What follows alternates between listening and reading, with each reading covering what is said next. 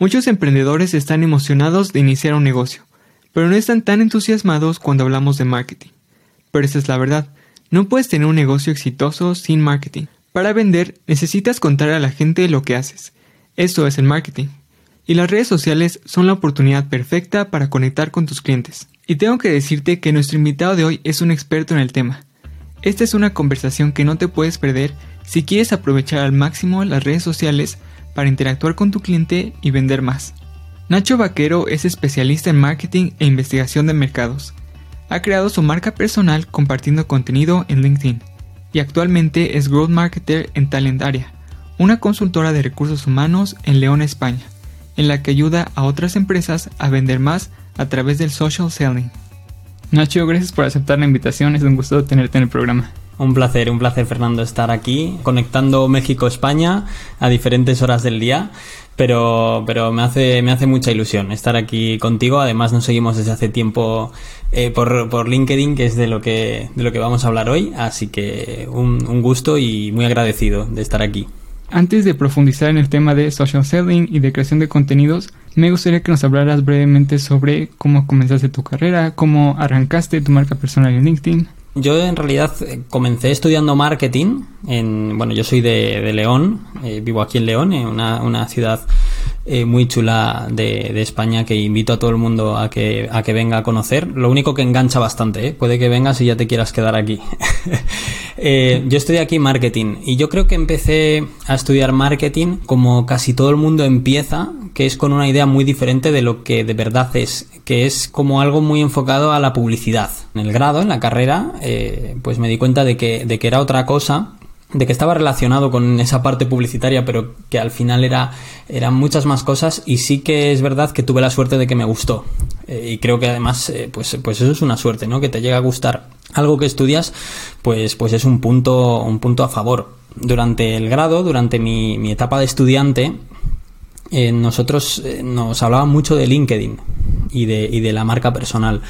Y de hecho, bueno, pues una persona vino a darnos una, una charla, un día a clase, eh, que esa persona pues ahora es Dani que es bueno pues es el director de Talentaria es es eh, pues eh, es la es la persona con la que trabajo es, no le gusta la palabra jefe pero pero es, es el es el que nos lidera el, corazón de la, de la empresa donde trabajo ahora, que es Talentaria, y, y, precisamente es curioso porque durante mi carrera pues vino a hablarnos de LinkedIn y es ahí donde me, donde me marcó para, para empezar a potenciar mi marca personal eh, a, través de, a través de esta red. Eh, tiempo después, pues acabé trabajando con él. Nosotros trabajamos mucho, mucho, mucho eh, en LinkedIn a, nivel empresa y eso hace pues que al final también potencies tu marca personal. Creo que a día de hoy es clave tener una marca de personal fuerte, ya no solo en LinkedIn, sino en otras redes sociales, porque al final no deja de ser pues un seguro para ti a nivel empresa eh, te permite llegar a mucha más gente te permite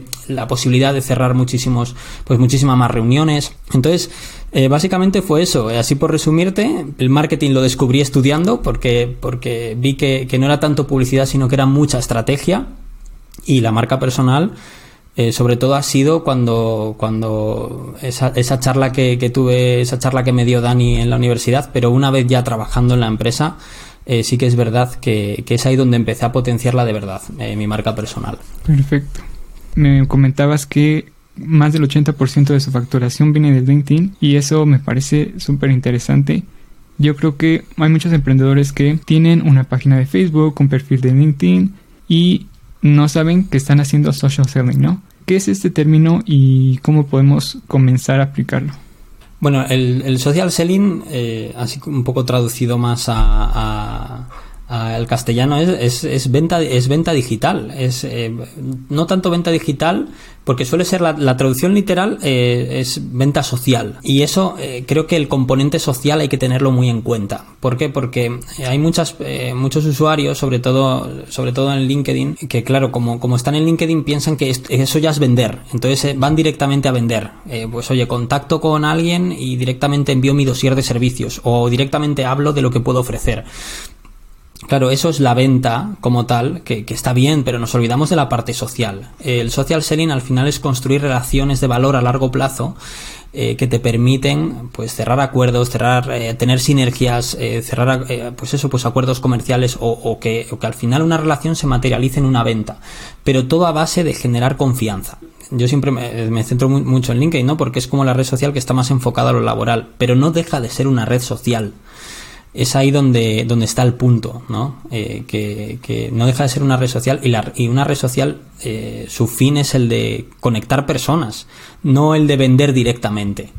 Entonces, eh, sí que ese término yo creo que lo, lo definiría así, como social selling, como, oye, venta, pero a largo plazo. Primero vamos a construir relaciones, primero vamos a generar confianza, vamos a tener una, una estrategia detrás y, sí, eh, nosotros, eh, bueno, a nivel empresa, eh, gran parte de, de, nuestra facturación nos viene de este canal. Para nosotros LinkedIn es un gran altavoz.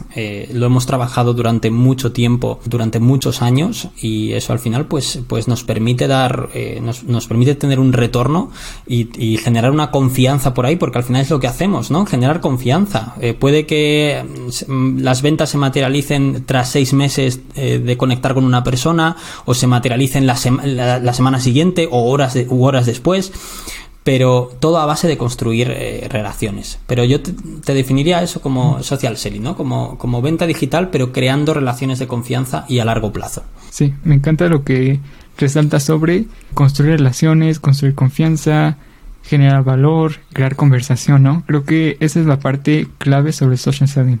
¿Cuáles dirías que son como los do's y don'ts? O sea, ¿qué ¿Qué tácticas recomiendas? ¿Cuáles no?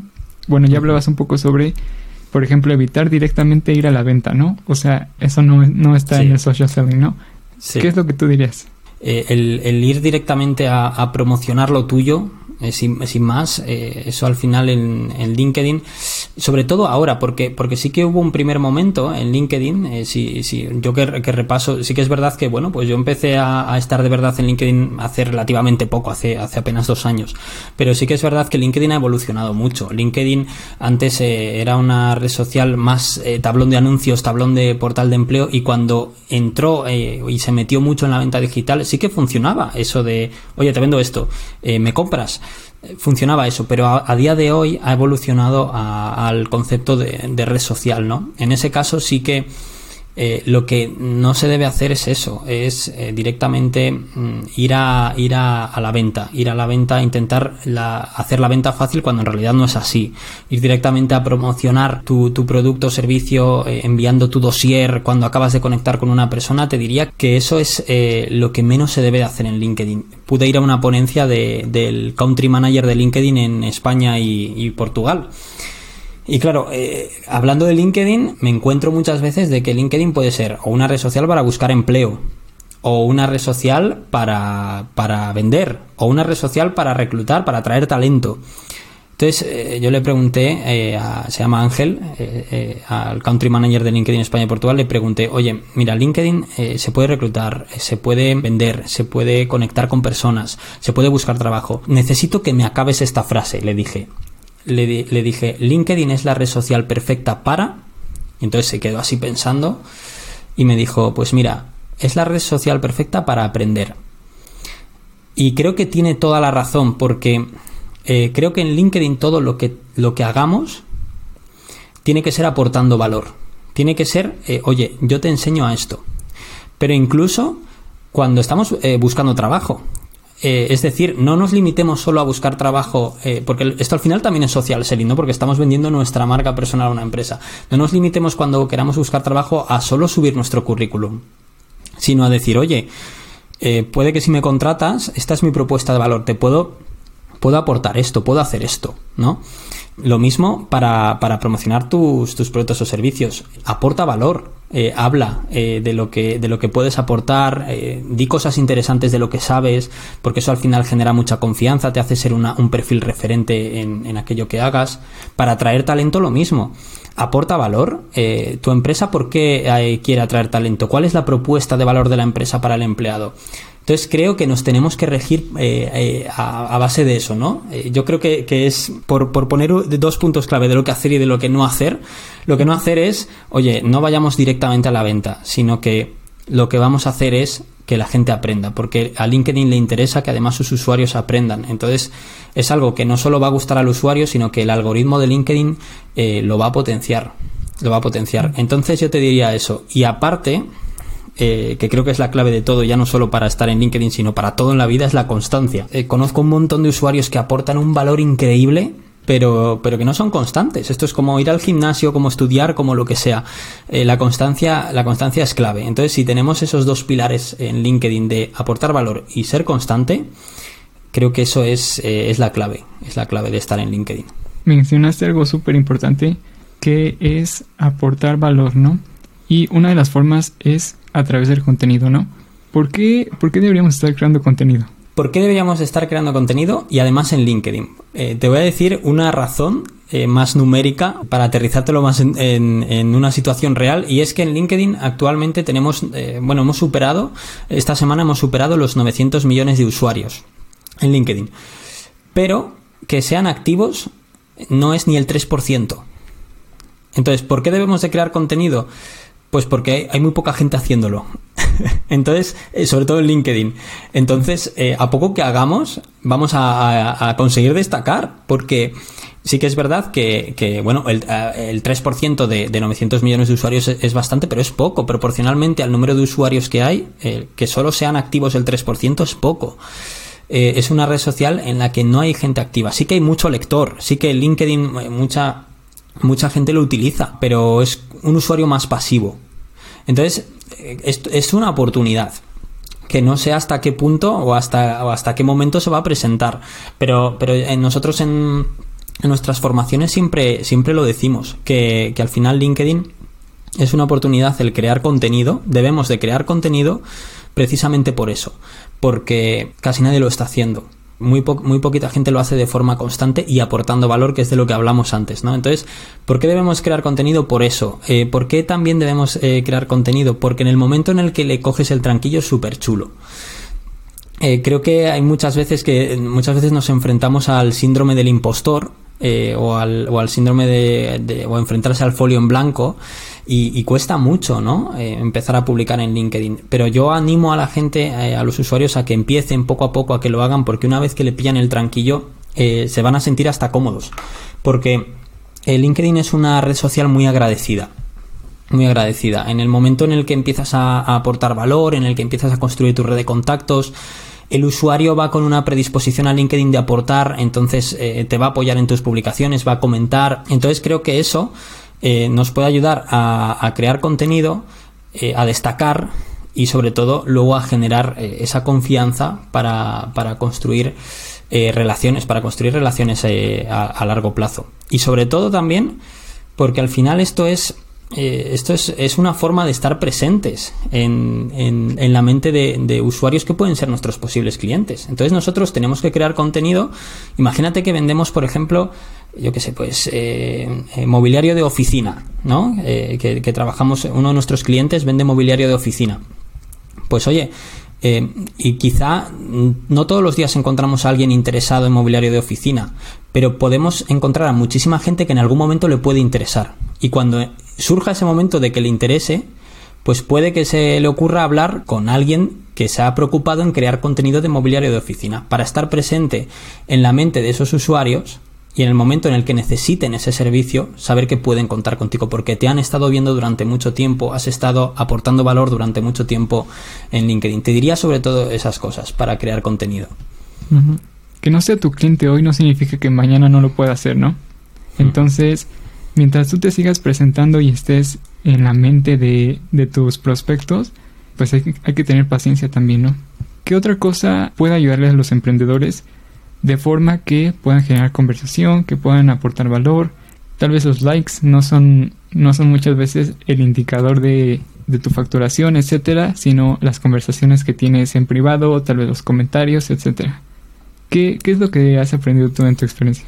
Sí, eh, bueno, lo que acabas de decir es total, eh, Fernando, porque fíjate además, eh, por nuestra experiencia te lo puedo decir, es rara a la vez de que el usuario que se acaba convirtiendo en nuestro cliente en LinkedIn es rara a la vez el eh, que nos da me gusta o, que nos recomienda una publicación. Los, los likes es, como una métrica muy vanidosa, ¿no? Tendemos mucho a fijarnos en, ostras, esta publicación ha tenido, yo qué sé, solo 10 reacciones. Pero luego, eh, valorando un poco el tipo de cliente que nos ha entrado por LinkedIn, es muy raro que nos dé me gusta. Es muy, es muy raro que nos recomiende. Eso nos dice de que primero, eh, no nos tenemos que fijar tanto en métricas como los recomendados.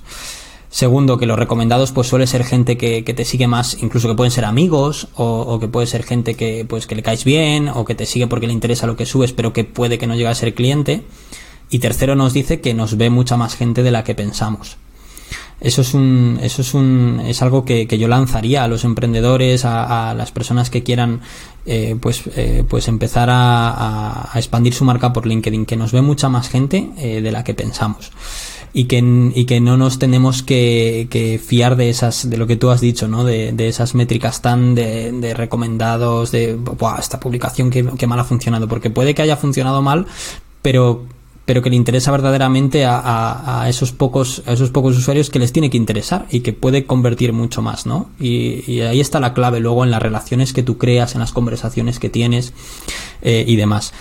Eh, también daría como consejo eh, a, los usuarios que quieran crear contenido que se empapen mucho, que se empapen mucho de noticias de su sector.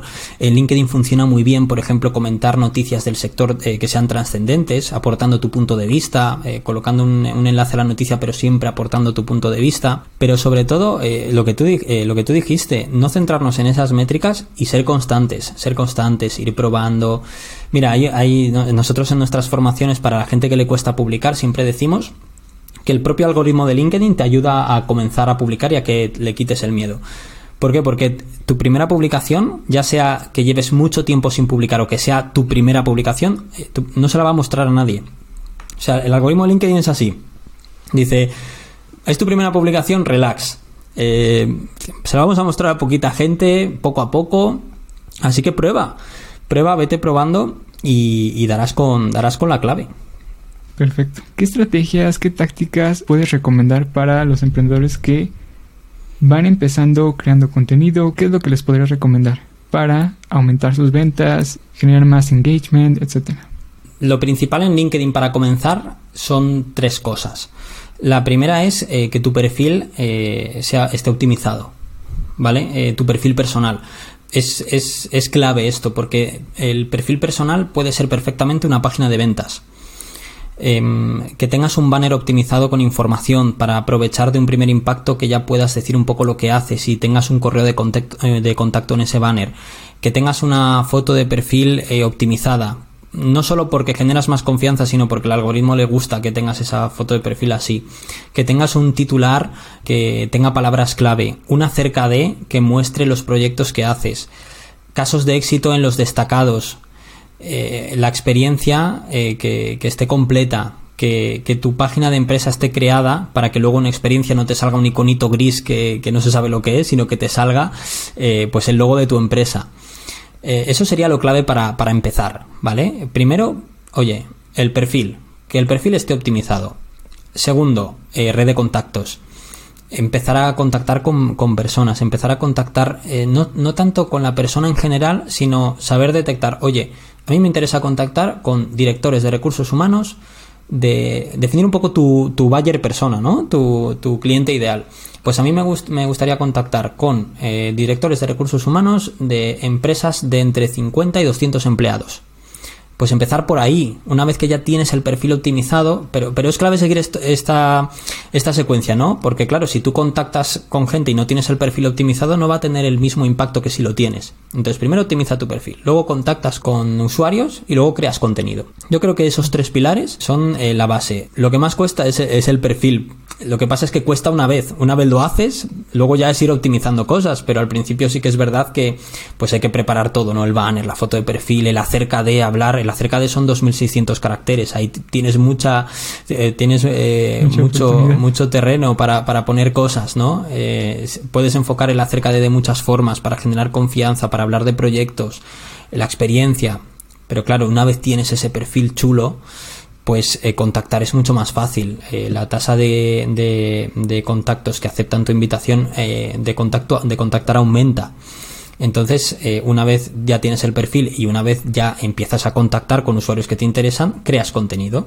Pero poco a poco, porque, oye, el algoritmo de LinkedIn tenemos la suerte de que, de que premia la calidad y no tanto la cantidad, ¿no? Porque ahora nos estamos encontrando, por ejemplo, en TikTok que que TikTok premia un poquito más la cantidad, ¿no? Aunque, aunque bueno, también tiene que haber calidad de algún modo, o, al menos que, te haga disfrutar algún vídeo, pero sí que es verdad que los usuarios que más, eh, más impacto tienen en TikTok son los que suben muchos vídeos al día. LinkedIn es diferente.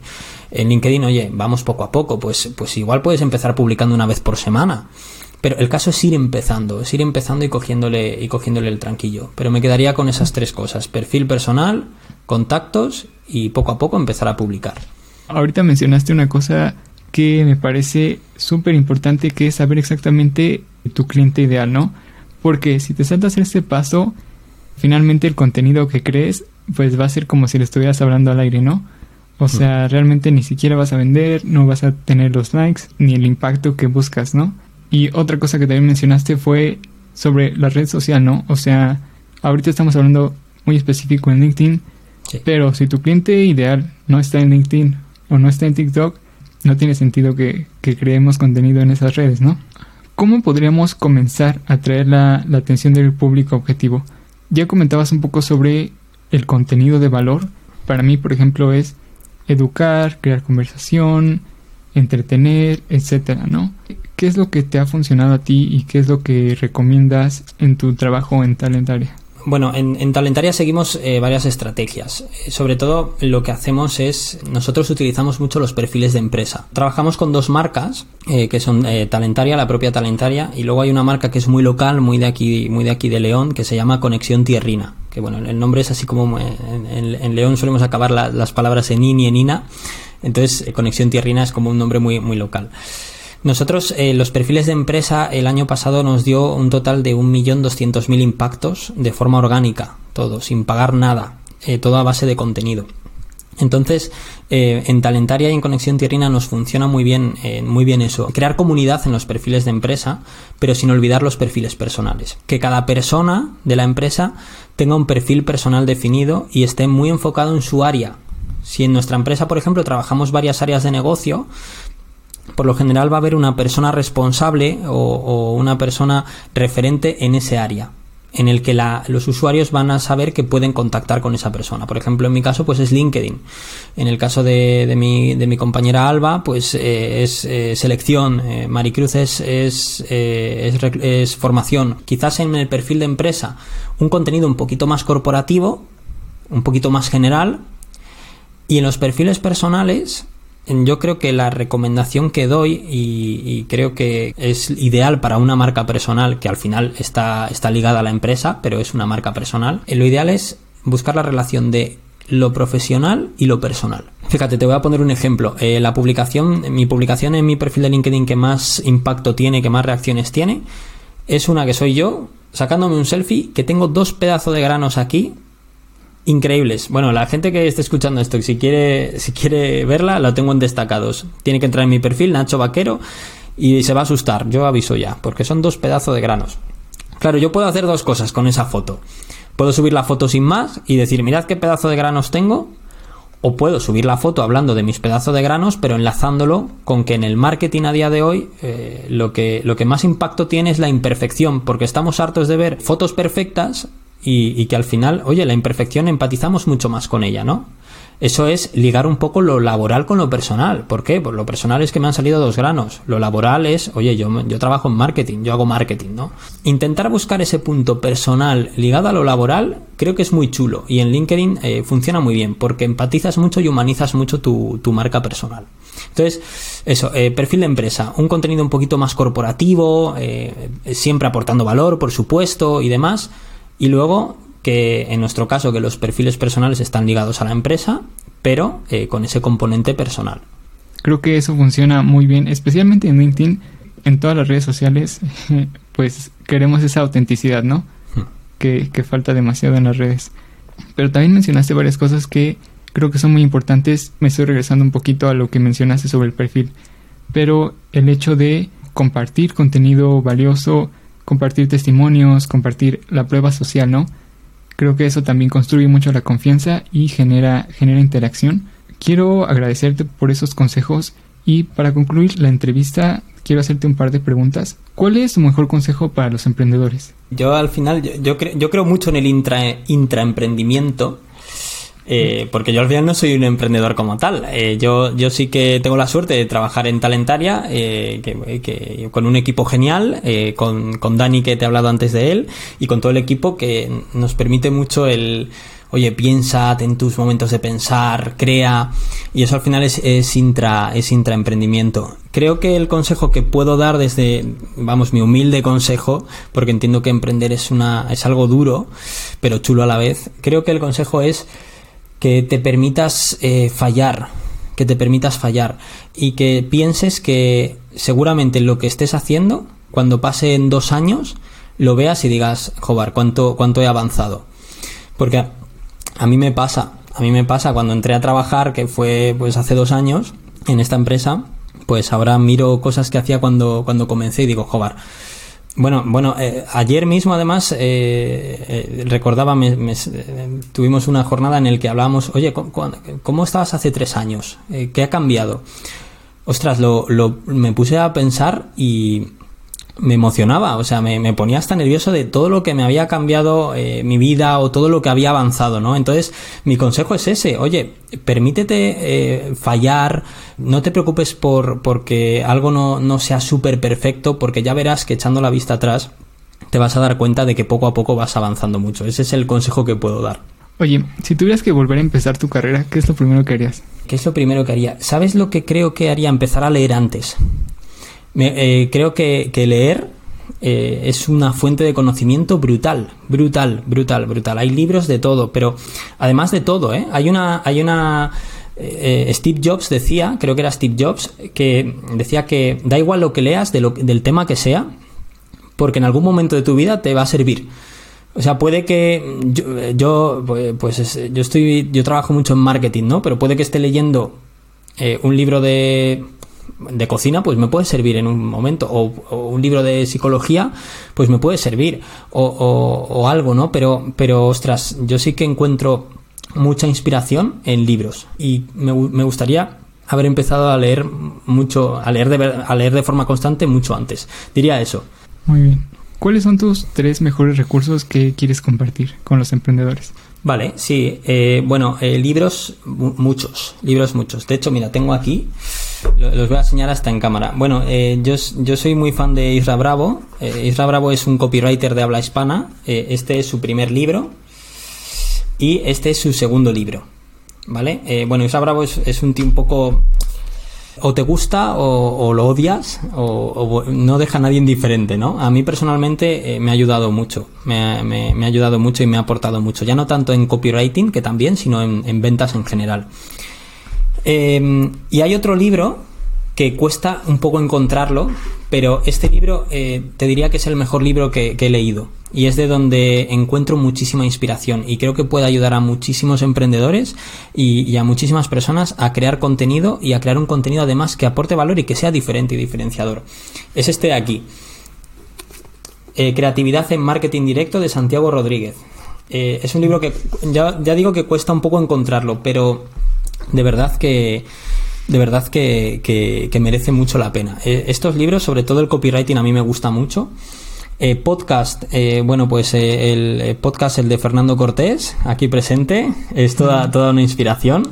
el podcast de Oscar Feito, me gusta mucho también. Em, el podcast de, de, Open de Minimalism, que habla también de temas de emprendimiento, me, parece, me parece muy, muy chulo. Y luego hay una, hay una cosa que es eh, la escucha activa, eso te puede ayudar un montón. Creo que se puede sacar una idea o un aprendizaje de un café con, alguien del equipo, de, un café con un amigo, eh, con un familiar. Eso es una, una inspiración brutal. Y, películas. las películas a mí me, inspiran un montón. Ya no solo películas que sean de emprendimiento. Películas de, todo. Eh, a mí me, me, creo que de todo se puede sacar un aprendizaje De hecho, mucho de mi contenido es, ayer vi una película y, este diálogo me recordó algo que se puede usar en LinkedIn. Bueno, pues ese tipo de cosas. Eh, creo que buscar eh, aprendizajes en las cosas cotidianas es muy chulo. Eso sí que, eso sí que lo recomendaría. Eh, aprendizaje de las cosas cotidianas. Oye, al final de cada episodio pasamos de la teoría a la práctica. ¿Qué tarea o qué tareas le quieres dejar a los emprendedores?